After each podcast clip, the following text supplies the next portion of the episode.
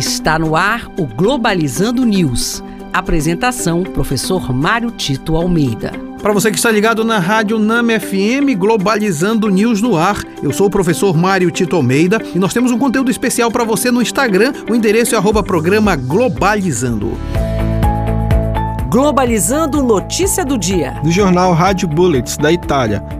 Após a prisão de vários estudantes e agravamento de conflitos e protestos na Bielorrússia, Putin declara apoio ao governo de Alexander Lukashenko. Os movimentos políticos de Vladimir Putin na zona que antigamente era satélite da União Soviética, mais marcadamente Lituânia, Letônia, Estônia e a Bielorrússia, mostram que o projeto de poder de Vladimir Putin é resgatar a grandiosidade da, da Rússia. E nesse sentido, não obstante vários estudantes serem presos e os conflitos e protestos terem aumentado, Vladimir Putin manifesta apoio ao governo de Alexander Lukashenko exatamente porque ele ele é um aliado dessa política. Então é importante acompanhar para saber de que forma isso vai ser entendido pela comunidade internacional.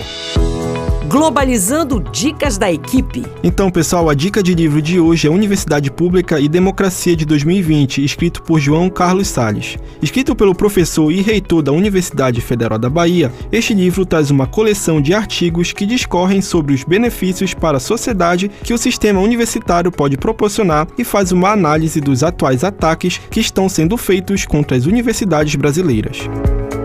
E a dica de filme de hoje é Mercadores da Dúvida de 2014, feito por Robert Kenner. Este documentário mostra as táticas utilizadas por empresas e organizações da sociedade civil para implementar a dúvida e depois o negacionismo sobre assuntos que já têm amplo embasamento científico, como o aquecimento global.